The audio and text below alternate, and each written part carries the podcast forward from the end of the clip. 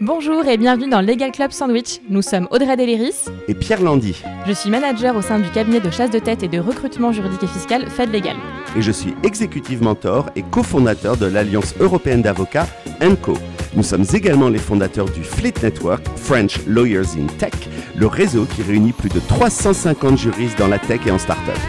Dans notre émission, nous recevons des invités issus du domaine du droit qui nous parlent de leur métier, nous partagent leur retour d'expérience et nous donnent des conseils. D'autres spécialistes et experts viennent également éclairer la communauté juridique. Le Legal Club Sandwich s'adresse à tous ceux qui veulent passer un bon moment en notre compagnie, de nos invités, mais aussi de celle de Lindia Le Sauvage, coach de prise de parole en public et experte en processcom, qui nous donnera également tous ses conseils. Allez, on vous laisse découvrir ce nouvel épisode. Bonne écoute Notre invité exceptionnel pour cette dernière émission euh, de, la, de, de, la saison 7. Donc, c'est euh, Gabrielle euh, Doré. Comment vas-tu, Gabrielle Très bien, merci de m'accueillir. Je suis contente d'être la dernière invitée de la saison. Eh bien, écoute, merci d'avoir accepté notre invitation. Est-ce que tu peux te, te présenter à nos auditeurs?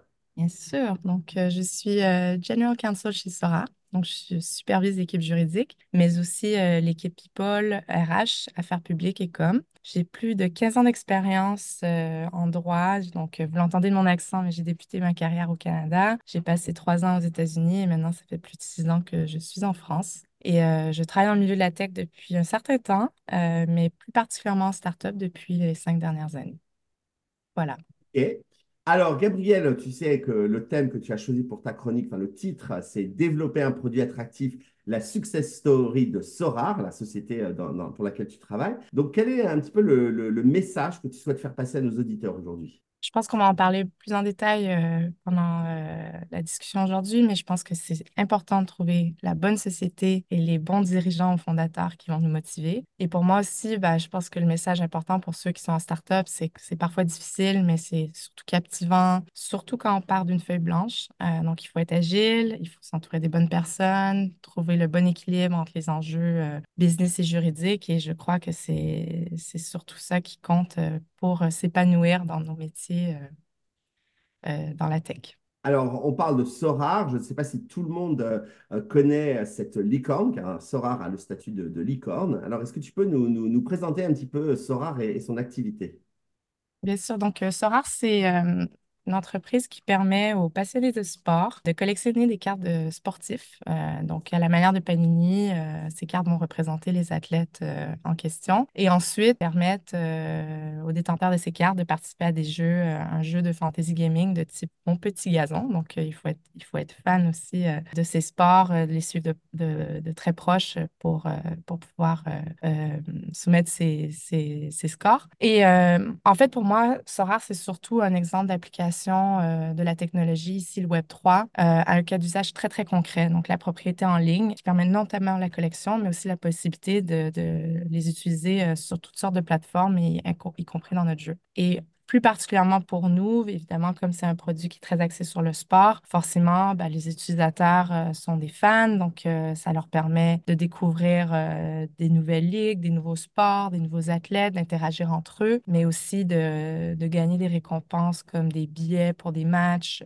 mais aussi des maillots signés, de rencontrer leurs athlètes préférés. Donc, c'est vraiment une interaction directement entre le fan et son athlète ou sa ligue ou son sport préféré. Alors, Gabriel, je crois que Sorar, c'est français, hein, c'est ça? C'est français, oui. Donc, on est, ben, ça a été fondé par, euh, par deux euh, Français, donc Nicolas Julia et Adrien Montfort, depuis Paris. Mais on a également une grosse présence aux États-Unis parce que suite à la levée de fonds qu'on avait fait en 2021, on a également développé euh, les sports US, comme on les appelle, donc le basketball et, et, le baseball. Donc, on est à la fois présent en France comme aux États-Unis. Et alors, est-ce que tu peux nous dire comment fait-on pour créer un produit engageant comme celui-ci? Alors, je, je, pense que surtout pour un produit B2C, ce qui est essentiel, c'est vraiment de comprendre ses utilisateurs. Donc, les utilisateurs actuels, mais aussi les, utilisateurs potentiels. Qu'est-ce qui les intéresse? À quoi ressemble une expérience positive pour eux? Mais aussi pourquoi ils se connectent à Sorar? Qu'est-ce qu'ils aiment faire sur la plateforme?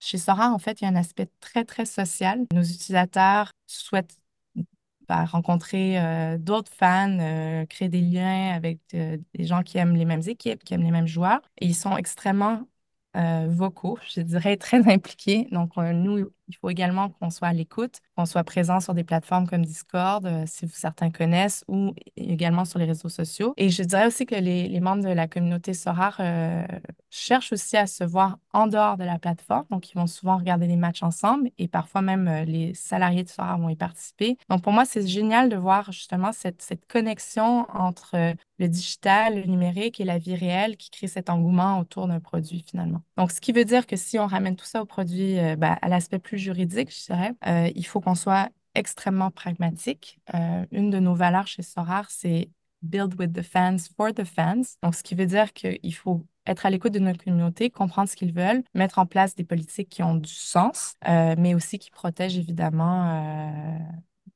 ben, les utilisateurs d'un point de vue juridique et qui respectent nos obligations réglementaires.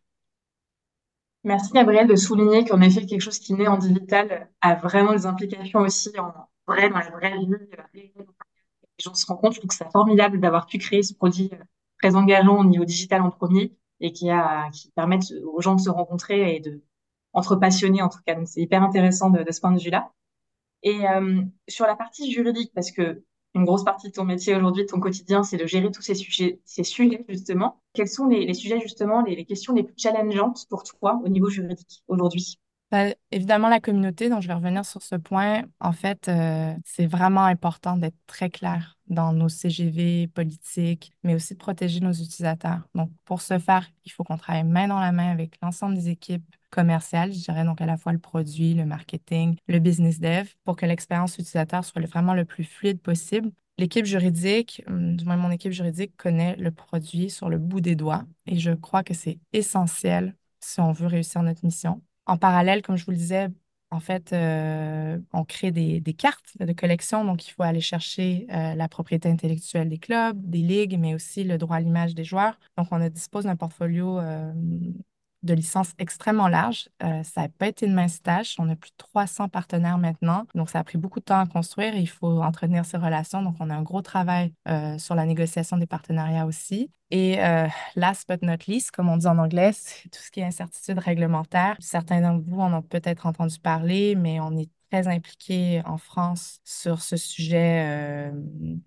numérique. Donc, on a, on a fait voter euh, à l'automne, en fait, un projet de loi historique sur les objets numériques. Donc, c'est le projet SREN. C'est pas fini, c'est encore en cours, mais, mais c'est déjà une très belle avancée. On espère que ça pourra influencer d'autres pays aussi européens pour aller dans ce sens. Et évidemment, comme je vous le disais, on a aussi les sports US. Donc, c'est important qu'on soit très présent aussi aux États-Unis. Donc, on, travaille énormément à la fois d'un point de vue fédéral, mais aussi au niveau des États pour développer notre stratégie euh, réglementaire et affaires publiques. Donc, je dirais que c'est les trois très gros sujet, mais évidemment, il y a tout le reste aussi, euh, corporate, taxes, euh, name it, c'est très large. Donc, euh, mais ce serait les trois gros compagnies effectivement, pour ces sujets, vous êtes euh, obligé euh, véritablement d'avoir ce qu'on appelle les product lawyers, en fait. Euh, c'est vraiment, c'est quelque chose d'assez nouveau et je crois que vous, mm. fonctionnez un peu comme ça. En France, c'est très connu aux États-Unis, mais là, clairement, quand tu dis qu'il faut connaître le produit sur le bout des doigts, vous êtes vraiment, tu dirais que vous rentrez dans la définition de ce qu'on appelle les product lawyers? Complètement. Et je te dirais même que, ben, en fait, tous mes juristes, même si ce pas des product lawyers à la base, sont tous des product lawyers. Parce que, et même ma directrice des affaires publiques, ma directrice des coms, tout le monde doit connaître le produit vraiment bien parce que c'est, je vous cache pas que c'est pas un onboarding facile aussi. Euh, hmm. La plateforme euh, peut être parfois complexe. Donc, notre objectif aussi au cours des prochains mois, c'est vraiment de simplifier le tout parce qu'on a, on a une base d'utilisateurs très, très fan qui comprend très bien le produit tel quel, mais il faut le rendre plus mainstream. Donc, euh, le feedback est très important. Et donc, il faut vraiment que tout le monde s'implique à tous les niveaux. Donc, il faut vraiment qu'on connaisse euh, euh, le produit de A à Z. Donc, on est très, très, très, très proche des équipes business. Alors justement, j'allais te demander, c'est quoi la place du juridique dans une société comme ça? Ben, pour moi, elle est centrale. Et c'est d'ailleurs la raison pourquoi j'ai rejoint Sorar. Je sais, Pierre, on en a parlé à, multiples reprises, mais pour moi, l'équipe juridique, c'est loin d'une équipe support. C'est une équipe qui est stratégique. Donc, il faut qu'on soit impliqué à tous les niveaux. Pour moi, c'est de trouver des solutions et s'assurer que les équipes produits puissent avancer dans la bonne direction. Oui, c'est vraiment le, Je crois que. Euh, euh, d'ailleurs, vous êtes présent, enfin toi maintenant même, tu, tu, ton, ton champ a été élargi récemment. Euh, oui, complètement. Euh, oui, j'ai plusieurs casquettes maintenant. Donc, euh, comme je disais au début de la conversation, j'ai également les affaires publiques, la com et les RH maintenant. Donc, Moi, je veux te féliciter, Gabriel. Là, je vais totalement off script, mais parce que c'est quand même assez rare que, voilà, on donne, on sait qu'on donnait très souvent au directeur financier la petite équipe du juridique et il la récupère et on ne sait pas trop pourquoi. C'est un, espèce de mystère que je ne comprends toujours pas et tous les gens qui suivent Club Sandwich savent ce que je pense de, de cela. Mais là, par contre, à l'inverse, quand on donne à la directrice juridique, la com, euh, les RH, le... bravo. Moi, je dis bravo. Ça, c'est vraiment, tu as dû euh, euh, ben, vraiment être la business lawyer par excellence. Et donc, félicitations au nom de toute la profession, Gabriel. De, de, c'est un travail d'équipe aussi. Hein. Ça, et ça, on va y venir. Je, sais qu'on va en parler, mais ça, on ne peut pas construire tout ça seul, hein, en fait. Donc, c'est important d'avoir des bonnes personnes pour s'entourer. Et, et ça a été possible grâce à eux, en fait. Alors justement, Gabriel, est-ce que tu peux nous dire quelle est ta plus grande réalisation en fait depuis que tu as rejoint Sora? Ben Là, j'ai un peu, euh, j'ai un peu dévoilé mon, secret, mais en avance. mais je pense vraiment c'est c'est construire une équipe solide avec euh, un sens du business très, très développé. En fait, euh, comme je vous l'expliquais, spécifiquement chez Sora, mais j'imagine que c'est le cas dans plusieurs autres entreprises. On a beaucoup de domaines d'activité différents, donc c'est important que chaque membre de l'équipe soit capable de soutenir euh, le business euh, et les besoins de l'entreprise. En vrai, chez Sorar, on est beaucoup pour la taille de l'entreprise dans l'équipe juridique. On est presque 10 avec nos stagiaires et autres, mais c'est pas beaucoup par rapport aux enjeux de la société. Euh, donc, en fait, l'objectif de ma team, comme je disais, c'est de toujours trouver des solutions. Euh, je pense qu'on est apprécié de manière générale et on a des liens très forts avec l'ensemble des équipes. Et comme je disais, comme Pierre le mentionnait, ben, j'ai récupéré euh, aussi, euh, j'ai repris d'autres équipes au fil de l'eau. Et donc, mon objectif, c'est aussi de créer ce même lien et cette volonté d'impliquer mes équipes en amont parce que je pense que tout le monde a son rôle à jouer pour la réussite de l'entreprise. C'est hyper important ce que tu dis, Gabriel, au-delà du fait qu'on est tous très contents pour toi de ce périmètre qui s'agrandit, mais c'est aussi un message très fort pour euh, tous les directeurs et directrices juridiques. Et tu as raison, Pierre, de le souligner. D'ailleurs, tu en as qui te félicitent dans le chat et on, se, se joint à eux. Euh, mais c'est vrai que c'est quelque chose qu'on observe énormément, en fait, de beaucoup de questionnements des directeurs juridiques, en tout cas que, que je rencontre. Il y en a plein qui veulent toujours une équipe plus grosse, un groupe plus grand, plus important, mais c'est aussi une voie euh, extrêmement importante pour les directeurs et directrices juridiques de se dire qui peuvent élargir leur périmètre en faisant d'autres choses. Euh, et ça renforce encore plus la place du juridique. Donc, euh, euh, et si on te l'a confié à toi, c'est que tu faisais très bien ton travail, j'en suis certaine, et que justement, ça valorise encore plus le juridique et ça permet à toi de d'évoluer aussi vers d'autres choses tout en garantissant une place encore plus importante à ton équipe. Et ça, c'est un message très fort pour la, toute la profession, en effet, que voilà, c'est pas parce qu'on tous les directeurs juridiques ne vont pas finir directeur juridique du CAC 40 avec une équipe énorme de plusieurs centaines de là qui ont vocation à le faire, qui sont très bons pour le faire et qui ont envie de, le faire. Et il y a aussi d'autres possibilités d'évoluer sur d'autres choses, d'autres matières. Et, ça, c'est bien de le savoir et mettre en avant. Donc, euh, Après, Audrey, tu le vois beaucoup euh, en Amérique du Nord, c'est assez courant. Tu vois beaucoup mm. des, directeurs juridiques évoluer dans ce sens. C'est d'ailleurs beaucoup de, de CEO qui sont des anciens juristes. Euh, et ben, j'espère que ça va se développer un peu de la même façon en France. Je pense qu'on espère aussi. Tu de façon assez euh, cartésienne, donc, euh, donc je pense que ça peut t'aider à, à, développer certains, certains skills et autres. Tu avais une remarque, Pierre? Non, non, pas du tout. Je, je, je, je, bois les paroles de Gabriel et les tiennes et, et euh, on n'est pas du tout sur le sujet. Non, on est parti un peu. Pas grave, on, a un peu des, on est un peu parti ailleurs. et on est tellement content de, de, de, cette nouvelle que voilà, il fallait. Voilà, c'est aussi ça, Club Sandwich, c'est du direct. À toi, Audrey. Toi, Gabriel, pour revenir sur le produit, justement, j'avoue, euh, pour ceux qui me connaissent, que euh, fan de sport, c'est pas trop mon. C'est pas moi, du coup. Mm. Mais justement, je voulais savoir, en termes de sport, il y en a qui sont très représentés, j'imagine. Mais est-ce qu'il y a des sports un peu incongrus euh, C'est aussi un peu en dehors du script. Hein, on va pas préparer la chose, mais j'aimerais bien savoir s'il y a des sports où il y a un petit peu qui sont représentés euh, chez Sorar, justement. pas, la pétanque. Pour l'instant, non, non, c'est pas. Euh, en ce moment, on a trois sports. Donc, on a le foot, euh, donc le football euh, comme on l'entend en Europe, donc pas le football américain. On a le, baseball et, le, et le, le, basket. La raison pourquoi on se limite à trois sports pour l'instant, c'est que c'est aussi beaucoup de travail en interne. Comme tu peux l'imaginer, le, le, les règles de jeu sont différentes, donc forcément, ton produit, ton jeu va être différent. donc, c'est aussi le but, c'est pas de créer trop de distractions. Ça a bien marché sur le foot. On a essayé de répliquer certaines choses sur les sports US. C'est encore des sports qui sont pas très, très matures au niveau du business. Donc, on a encore beaucoup de boulot à faire à ce niveau-là. Donc, c'est vraiment de se concentrer euh, et euh, s'assurer qu'on délivre sur ces trois sports. Et après, bien sûr, l'objectif, ça va être évidemment d'augmenter euh, le nombre de licences, d'aller chercher des nouveaux sports. Évidemment, là, on est très, c'est très sport masculin, on aimerait ouvrir ça au sport féminin. Il y a plein d'enjeux qu'on aimerait euh, attaquer, mais on n'a encore que 150. Euh, donc, il faut évidemment se concentrer sur, les, les éléments de base et après, ben, on verra où on ira, mais, mais, mais ça serait l'objectif, évidemment.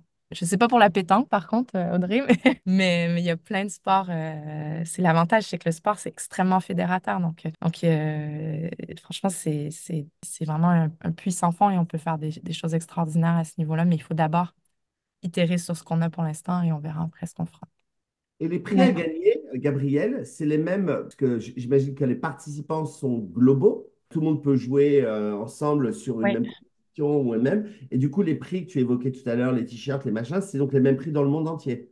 Oui, mais après, tu as aussi, euh, nous aussi, tu as aussi tout l'aspect, euh, aussi, on, donne beaucoup de cartes. Donc, euh, c'est une redistribution des cartes qui sont achetées. Et il y a aussi, on donne de l'éther. Donc, ça, c'est aussi un des gros sujets qu'on avait avec ce nouveau projet de loi. J'ai vu dans les commentaires que Florian était fan euh, justement du produit, euh, juste avec sa casquette euh, justement core user. donc à la base, on avait des gens qui, qui, aimaient acheter des cartes et, et, et, les revendre. Donc là, c'est assez varié. Donc, mais oui, c'est vraiment une, base d'utilisateurs globale. Une grande majorité des utilisateurs sont, sont en France, mais mais l'objectif, et c'est tout l'enjeu aussi du B2C en tant que juriste, c'est qu'il faut justement avoir euh, euh, les capacités de, d'offrir ton produit dans la, plupart de tes gros marchés, forcément, les règles vont différer. Donc, euh, l'avantage de l'Europe, c'est que souvent, tout est centralisé. Mais par exemple, aux États-Unis, tu as certaines règles qui sont par État, en fait. Donc, il faut que tu as 52 États à gérer. Donc, c'est tout l'enjeu, en fait, de, l'équipe. Et c'est pour ça que je disais que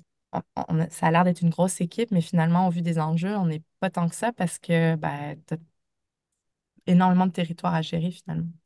Alors, j'avais une question, Gabriel, sur, euh, mais, tu y as répondu en partie, sur la nationalité euh, majoritaire des joueurs, c'est des Français en, majorité, c'est ça? 30 de notre, nos, utilisateurs sont en France, oui. Combien, Après, 30 30, OK. Après, c'est normal, j'ai envie de te dire, parce que euh, la société est française, donc forcément, les premiers utilisateurs étaient, étaient français, mais on a énormément d'autres utilisateurs dans les pays européens surtout les fans de foot, je te cache pas. Donc, c'est où est-ce que tu as les grosses ligues, donc l'Italie, l'Espagne, euh, euh, l'Allemagne et évidemment euh, le UK. Et après, aux États-Unis aussi, c'est un énorme marché. Hein. donc, c'est des gros fans de sport et il y a énormément de potentiel. Et la tranche d'âge? Je te dirais que c'est plutôt au-dessus de 25 ans, 25-35 ans, majoritairement des hommes aussi. Il faut qu'on convaincre des Audrey de, de rejoindre le produit, mais, mais voilà. Elle, s'y prépare, elle s'y prépare doucement pour 2024. Je deviens fan de sport et après je reviens vers toi, Gabrielle. Exactement. moi, j'ai une autre question euh, qui vient de en fait, ce qu'on faisait chez Yahoo. On avait des partenaires à l'époque. Alors, c'était des fantasy football, mais bon, c'était encore euh, l'ancêtre de ce que vous faites. Euh, mais on avait pas mal d'éditorial aussi pour faire venir les gens vers chez nous. Vous avez aussi une, une partie éditoriale sur Sorar où vous commentez l'actualité du foot, du machin, ou c'est que le jeu? Oui, oui, on a une équipe content aussi euh, qui écrit à la fois des blogs, euh, des newsletters, euh, qui écrit. Et, on a aussi tout un réseau d'ambassadeurs. On a des, gros ambassadeurs chez Sorar, que ce soit Serena Williams, Zidane. donc, je ne vais pas faire du name dropping, mais, mais on a des gros partenariats avec. Kylian aussi, non? oui, oui, mais ça, c'est. oui, oui, mais oui, oui. Vous avez vu passer quelque part, j'avais vu passer une annonce. Oui, oui, c'est en cours. On vu passer. Bon, mm. d'accord. En tout cas, il y a plein de, plein d'ambassadeurs. Voilà, donc on a plusieurs représentants euh, dans le milieu du sport, mais on a aussi des, des euh, ce qu'on appelle les affiliates. Donc, c'est eux qui, qui vont aussi euh, bah, finalement promouvoir le produit de façon assez organique. Donc, oui, il y a un aspect marketing éditorial qui est extrêmement important aussi pour que le produit puisse réussir. Et donc, forcément, ben, ça aussi, j'ai mon équipe euh, juridique. Donc, ceux qui travaillent à la fois sur les deal licensing travaillent énormément sur ces aspects marketing aussi pour s'assurer qu'on respecte euh, les règles applicables. En tout cas, Gabrielle, c'est vrai que tu nous as bien expliqué qu'il fallait absolument, euh, absolument, je, vois l'article partagé du coup par Pierre, qu'on partagera aussi à nos auditeurs. Euh, mais c'est vrai que euh, c'est hyper important ce que tu mets en avant, le fait d'avoir un produit extrêmement attractif pour le coup, et cette success story est, géniale pour le coup, et que vous êtes obligé en tant que juriste, toi et ton équipe, d'être à fond dans le projet pour bien comprendre et répondre au mieux. Alors c'est vrai que vous le dites, vous le dites tous pour le coup, mais ton équipe a grandi assez vite pour le coup. Et, justement, c'est euh, hyper intéressant et, de, dire que la place aussi obtenue par le juridique, elle est due aussi à votre implication à chacun au quotidien et depuis dès là. Oui, puis euh, en plus, on est allé chercher différentes expertises. La plupart des gens dans l'équipe sont plutôt seniors aussi, donc on, a vu euh, d'autres choses, on, les expériences requises pour, pour donner les conseils en interne. ils ont aussi cette, cette ce mindset international. Donc, c'est hyper important et, il y a une très belle cohésion d'équipe. On s'entraide beaucoup aussi. Donc, ça, c'est très, très important aussi pour que pour avancer, pour réussir. Évidemment, tout va très vite. Mais ça, je pense que dans toutes les startups, tout va très vite. Il faut toujours répondre tout de suite, tout de suite. Euh, tout est dû pour. Mais, mais après, c'est ça aussi qui fait que c'est fun et, qu'on est toujours motivé, en fait. Est-ce que tu auras un dernier conseil pour nos auditeurs? On va passer aux chroniques. Est-ce que tu peux leur, leur prodiguer ce que, ton tour d'expérience et des choses qui ont marché pour toi et que tu souhaites leur partager? Ben, moi, je suis comme Pierre sur ce sujet, je ne le dirai jamais assez, mais il faut être un excellent business partner pour ses équipes. Donc, pour ce faire, ben, il faut bien s'entourer, être curieux, comprendre le produit, comme je disais, s'assurer toujours d'avoir les bonnes données pour prendre des décisions informées euh, et s'assurer que ça est dans le sens de la stratégie d'entreprise. Et pour moi, ben, il faut que le juriste soit vraiment présent à tous les stades de la discussion. Et ça, c'est pas toujours facile. Hein. Il faut vraiment convaincre. Parfois, on voit ça comme une personne inutile dans une salle de réunion, alors que c'est tellement important qu'on soit présent et qu'on ait des bonnes relations. Donc, euh, c'est beaucoup de relationnel au final. Donc, euh, l'humain est très important pour créer ces relations et s'assurer qu'on soit, soit impliqué de A à Z, en fait. Et tu as parfaitement raison, c'est un cercle vertueux, c'est-à-dire qu'un juriste qui va constamment dire non, qui va être euh, grumpy, en colère, qui va pas être sympa, qui va pas savoir créer des relations en interne, et ben du coup, on va pas l'inclure dans les meetings, on va pas vouloir aller le voir, etc. Donc en fait, il faut créer, euh, ce n'est pas juste se plaindre, euh, et ça je le dis souvent, de, ne pas être dans les bonnes instances. il faut aussi avoir la bonne posture, le bon savoir-être qui fait que eh bien, on a envie de, t'inviter dans les bonnes instances et de, et de t'avoir au plus près. Donc, c'est vraiment... Et présenter des éléments objectifs, parce que si tu n'es pas capable de justifier pourquoi tu dois être là, ben, ça va être compliqué de, de, convaincre ton interlocuteur. Donc, il faut toujours que tu, tu expliques. Moi, je suis très data-driven. Je pense que c'est très important d'arriver préparé, d'expliquer le pourquoi du comment. Il y a toujours une raison euh, qui justifie euh, la présence d'un juriste. toujours.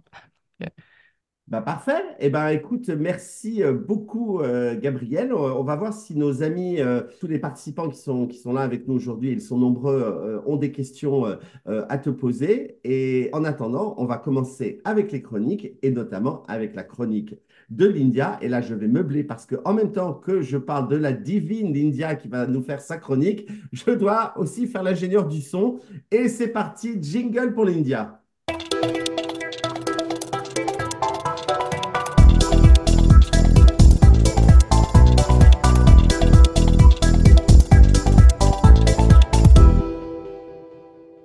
Pour cette 66e émission, Pierre. Non pas 65, on est à la 66e, Audrey. Hein 65e.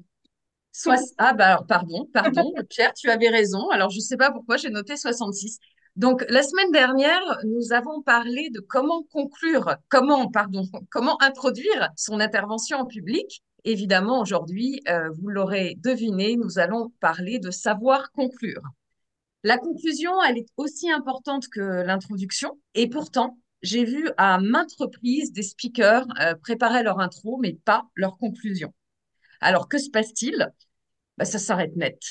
On entend le « voilà, c'est fini ». Et c'est pourtant la dernière impression que vous allez laisser. Alors évidemment, ça se prépare. Lorsque vous préparez votre intervention, les deux premières choses à faire sont l'intro et la conclusion. Ensuite, vous développez votre contenu. Ici, nous allons voir comment conclure en cinq idées. Première idée, un moyen puissant de conclure votre intervention est d'inclure un appel à l'action, un call to action, Pierre. Que voulez-vous que votre auditoire fasse après avoir écouté votre discours? Que ce soit une action concrète, une réflexion approfondie, ou un changement d'attitude, guidez-les vers une prochaine étape. Par exemple, chers collègues, mettons en œuvre ces politiques de confidentialité actualisées dès la semaine prochaine. C'est un petit pas pour nous, mais un grand pas vers une conformité accrue et la protection de nos actifs. Un appel à l'action, ça donne un sens à votre message et transforme l'écoute passive en engagement actif. Deuxième idée, un résumé impactant. Pour conclure votre intervention, Gabriel, commencez par un résumé impactant de vos principaux points. Rappelez brièvement les points clés que vous avez abordés au cours de votre discours. Cela va aider votre auditoire à consolider l'information et à se remémorer l'essentiel. Imaginons que vous preniez la parole pour une affaire de droit de contrat. Votre résumé pourrait être En conclusion, nos arguments démontrent clairement que la partie adverse n'a pas respecté les termes du contrat. Les preuves que nous avons présentées, des courriels aux témoignages, renforcent notre position. Il est crucial que la justice soit rendue et nous avons confiance que votre décision reflètera ces faits indiscutables. Optez pour des phrases claires et percutantes afin que vos messages clés restent gravés dans l'esprit de votre auditoire. Pierre, troisième idée. Une anecdote ou une citation marquante. Les histoires et les citations, elles ont le pouvoir de captiver l'auditoire et de résonner émotionnellement avec votre public. Choisissez quelque chose évidemment qui renforce votre message, votre message central et qui résonne avec l'émotion que vous souhaitez susciter. Si vous terminez une présentation sur l'éthique juridique, vous pourriez conclure par une citation de Sir Edward Cook Là où il n'y a pas de remède, il n'y a pas de droit. En reliant cette citation à votre sujet, vous pouvez souligner l'importance des solutions juridiques dans la protection des droits. Les histoires et les citations, elles, elles créent des images, elles créent des images mentales puissantes et elles peuvent rester avec votre auditoire bien après que votre discours soit terminé. Audrey, quatrième idée. Une question provocante. Invitez votre auditoire à la réflexion en posant une question provocante. Cette approche, elle stimule l'engagement intellectuel et elle encourage la réflexion. Dans une présentation sur la propriété intellectuelle dans le monde des startups, une question provocante pourrait être comment pouvons-nous protéger nos idées innovantes tout en favorisant la collaboration et l'innovation au sein de notre équipe? C'est un équilibre délicat mais il est essentiel pour notre succès futur. Cela peut également être un excellent moyen de susciter des discussions aussi après votre intervention, prolongeant ainsi son impact au-delà même du moment présent. Et enfin, euh, Pierre, cinquième et dernière idée, un retour au début. Supposons que vous ayez commencé votre présentation en soulignant les défis juridiques auxquels votre entreprise a survécu. Vous pourriez conclure en disant en regardant en arrière les défis que nous avons surmontés, nous sommes mieux préparés pour l'avenir. En continuant à naviguer avec prudence, nous assurons notre croissance continue. Vous l'aurez compris, la manière dont vous terminez votre intervention est aussi importante que son début. Gabriel, si on reprend un appel à l'action, un résumé impactant, une anecdote ou une citation marquante, une question provocante ou un retour au début sont autant de façons de conclure votre discours de manière mémorable. Alors, la prochaine fois que vous prendrez la parole, et là je parle pour tous nos auditeurs, utilisez ces conseils pour laisser une impression durable. On en reparle évidemment tous ensemble en 2024. Oh, quelle conclusion à ta chronique, euh, C'est l'application immédiate de ce que tu as euh, expliqué. Merci beaucoup, Lindia. Sans transition aucune, nous allons partir écouter Audrey. Enfin, on part pas, on reste, mais nous partons virtuellement t'écouter. Euh, et ta chronique de Noël, de la Naël. C'est parti. Jingle. Get the fever.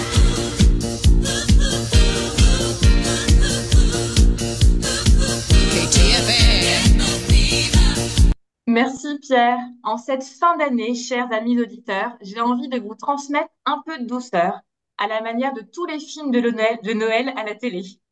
Vous savez, ceux qui se regardent avec un bon chocolat chaud sur le canapé, recouvert d'un plaid bien douillet et qui donne ce sourire irrésistible aux lèvres.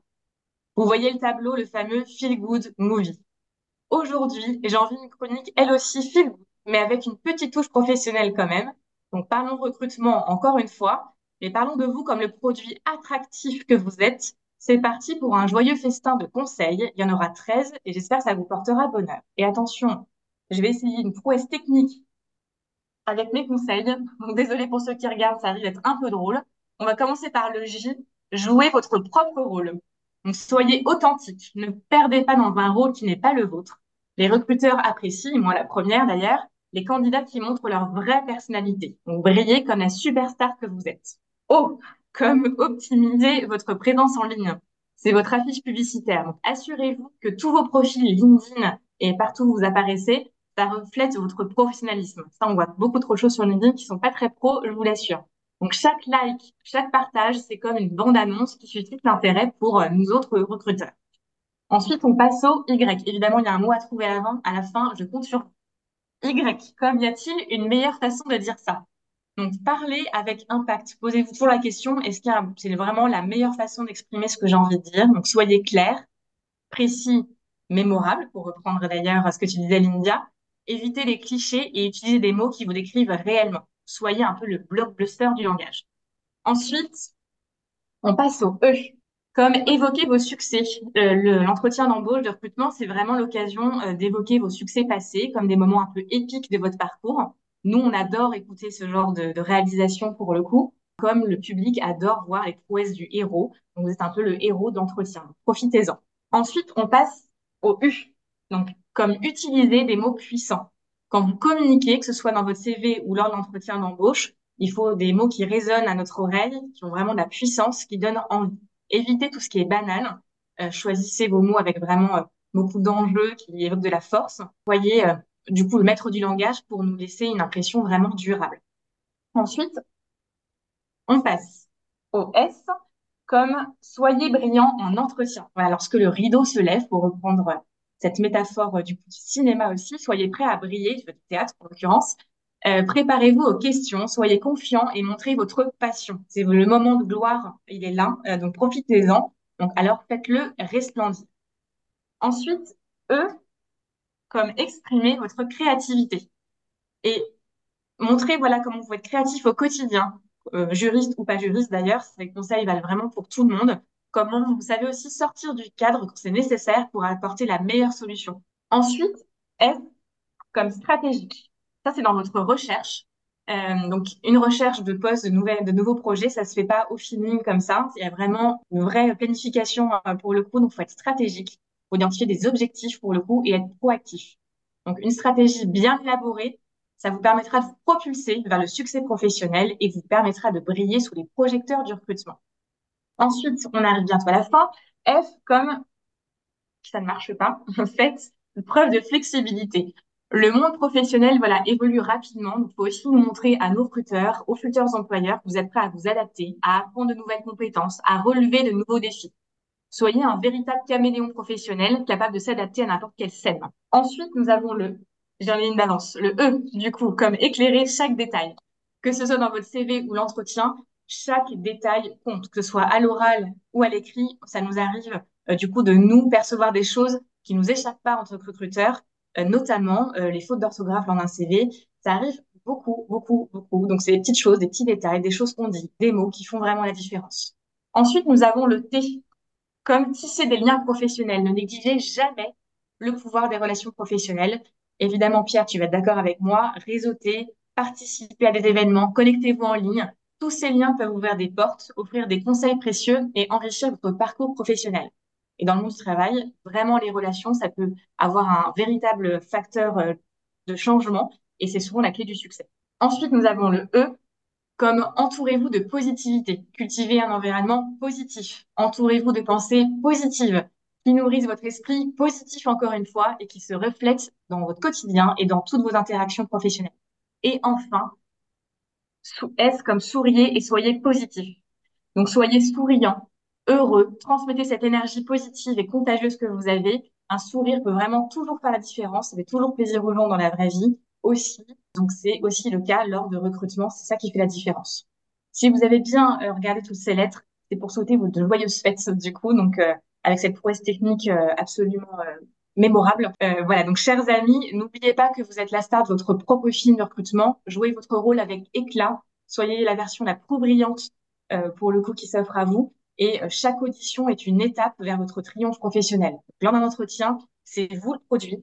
Soyez attractif, donnez envie et profitez de ce moment. Donc, merci de m'avoir rejoint dans ce festin de conseils pour le coup. Et on se donne rendez-vous en très, très bientôt en saison 8. On vous en dira plus bientôt. Et en attendant, je vous souhaite de très, très joyeuses fêtes de fin d'année. Merci Audrey, merci. Écoute, euh, vraiment nos auditeurs qui nous écoutent en, podcast, et on va d'ailleurs remettre le lien euh, pour nous retrouver en podcast, ont manqué véritablement euh, ces, effets spéciaux que tu nous as fait aujourd'hui. Donc, si vous nous écoutez en podcast, Audrey, essayez désespérément de montrer à la caméra les lettres J, O, Y, E, U, etc. Mais avec nos, nos backgrounds Legal Club Sandwich, ce n'était pas toujours aisé, mais tu t'en es très bien sorti. Euh, Audrey, et, euh, et, un A pour la créativité euh, aujourd'hui. Et oui, donc bah, on arrive au bout de, de l'émission. Gabriel, est-ce que tu as survécu? Est-ce que, est que ça s'est bien passé? Est-ce que tu reviendras éventuellement nous voir un jour? Avec plaisir. Ça me fera plaisir de revenir et vous parler de d'autres choses dans un lieu. Eh bien, écoute, avec, grand plaisir parce que voilà, c'est toujours un bonheur de, de, de te retrouver. Et euh, bah, moi aussi, je pense qu'à chacun notre tour, on va juste vous souhaiter, euh, je vais vous souhaiter à, tous aussi de très bonnes fêtes de fin d'année, euh, en famille, entre amis, que ce soit proche ou loin. Profitez-en à fond, détendez-vous. Il y a deux moments en France, en tout cas, où on peut se détendre et oublier le business. C'est entre Noël et le jour de l'an, et généralement les 15, voire les trois premières semaines du mois d'août. Donc là, allez-y, profitez-en, déconnectez et euh, passer de, très bonnes fêtes euh, euh, de Noël. Et comme l'a dit Audrey, on va se retrouver en saison 8, mais je vous en reparle dans un instant. Lindia alors moi j'avais une question justement pour suivre ce que nous racontait Audrey. Tu parlais des festins de Noël. Moi j'avais envie de vous poser la question à tous les trois. Quel est votre plat? On va commencer évidemment par notre invité Gabriel. Quel est votre plat préféré de Noël, Gabriel ah bah là, ça va pas vous parler parce que je vais parler d'un plat québécois. Mais euh, donc, nous, euh, évidemment, on mange la dinde et, tout ce qu'il faut, euh, comme nos cousins français, mais, mais on mange aussi un, plat qui s'appelle de la tourtière. Donc, en fait, c'est une espèce de, de pâté de viande avec un ketchup maison. C'est très, très bon. c'est très réconfortant. Et, et, donc, moi, je rentre au Québec pour Noël, donc je vais pouvoir déguster tu rentres au Québec pour manger la tourtière. Voilà, donc on va aller manger la tourtière et quelques délices au sirop d'érable comme dessert. Donc ça ah, formidable, formidable. Un vrai Noël sous la neige. Exactement. Merci Gabrielle. Audrey, pour ton festin de Noël, ton plat préféré euh, moi, j'aime bien aussi tout ce qui est dinde des marrons, euh, assez classique pour le coup. Et euh, j'avoue, je, c'est un appel à ma grand-mère. Je ne l'ai pas préparé. Euh, du coup, elle a fait un petit écrasé de pommes de terre et de cèpes euh, où je me réjouis. J'attends en fait Noël chaque année qu'elle le fasse. Donc euh, voilà, j'espère vraiment. Je, vous en dirai plus l'année prochaine, mais c'est ce que j'attends tous les ans en tout cas. D'accord, super. Et notre Pierre international, qu'est-ce ah qu'il bah, aime Moi, j'ai un bec sucré, donc ça va évidemment être la bûche, mais je ne pense pas que je vais la manger cette année car je vais passer Noël en Thaïlande je vais voir des amis, donc euh, je ne suis pas sûr qu'ils aient la bûche de Noël là-bas. Euh, mais, euh, mais en tout cas, c'est quelque chose qu'on ne mange qu'à Noël et que j'apprécie énormément. Et ben donc, Lydia, je te retourne le compliment. Et toi? Alors, ben, moi, c'est un peu ça. C'est le, le, bec sucré, comme tu dis, Pierre. Ça, ça pourrait être une expression québécoise d'ailleurs, le bec sucré, j'ai l'impression. on l'utilise beaucoup, je confirme. Mais oui, c'est ça. Euh, moi, évidemment, je craque pour le chocolat complètement et je fais d'ailleurs euh, alors un gâteau que je transforme en bûche, mais qui se fait 48 heures à l'avance et qui est croquant sur le dessus et fondant à l'intérieur. C'est plein de chocolat et je fais mes petits décors de Noël dessus avec euh, avec plein de petites choses. c'est c'est un délice. Et quand j'étais petite, j'étais capable de me relever la nuit pour aller en manger. Hein. C'est vraiment un dessert qui m'accompagne depuis des années et des années. Voilà, voilà oh, Eh ben, écoute, euh, je crois que voilà, avec ces, ces, considérations, Lindia, euh, on n'a qu'une chose à faire, c'est d'aller manger là, euh, parce que déjà entre l'émission qui s'appelle Eagle Club Sandwich et tout ce qu'on vient d'évoquer, je crois que c'est l'heure d'aller déjeuner. Alors, on va déjà remercier une nouvelle fois Gabriel d'avoir participé, d'avoir été notre dernier invité pour cette saison 7. Merci infiniment, Gabriel. Et puis, ben voilà, vous dire qu'on va vous retrouver en saison 8. vous savez, on a l'habitude à l'Eagle Club Sandwich de faire trois mois d'émission puis un hiatus de trois mois. Donc, on devrait revenir au mois d'avril, si tout va bien. On n'a pas encore la date, mais euh, continuez à suivre Legal Club Sandwich sur tous les réseaux, sur LinkedIn, euh, sur son site officiel, euh, et suivez-nous aussi sur LinkedIn. Et dès qu'on y verra plus clair, on vous donnera la date de départ de la huitième saison. En attendant, encore une fois, cette fois-ci, c'est non pas aux auditeurs, mais à mes camarades que je souhaite de très belles fêtes de fin d'année. Et j'ai hâte de vous retrouver en 2024 pour de nouvelles aventures. Merci beaucoup, Claire. Et merci à tous, en tout cas, de nous suivre à chaque fois aussi nombreux. Et merci, Gabriel. Merci. merci à tous. Joyeux Noël. Joyeux Noël, jingle. Merci de nous avoir écoutés. Si l'épisode vous a plu, pensez à nous mettre une super note au podcast sur toutes les bonnes plateformes. On compte sur vous aussi pour parler de Legal Club Sandwich autour de vous. Enfin, rejoignez notre page sur LinkedIn. À très bientôt pour une nouvelle émission. À bientôt.